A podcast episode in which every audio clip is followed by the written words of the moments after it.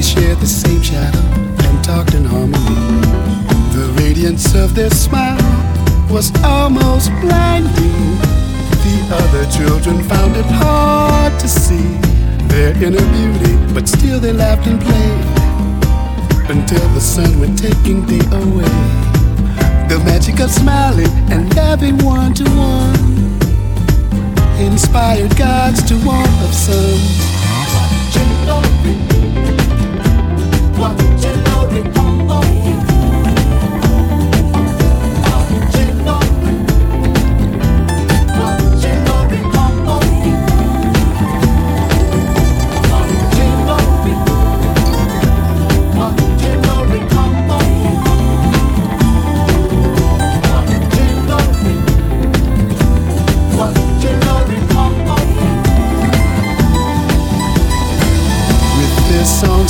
wisdom. The Kwajilori shed their light on the children, teaching them how to sing in harmony.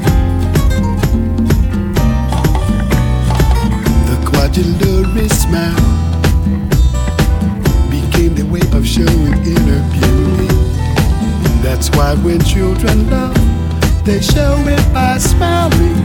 You try this special smile and you too will see it works like magic on all who can behold the meaning of the story I have told.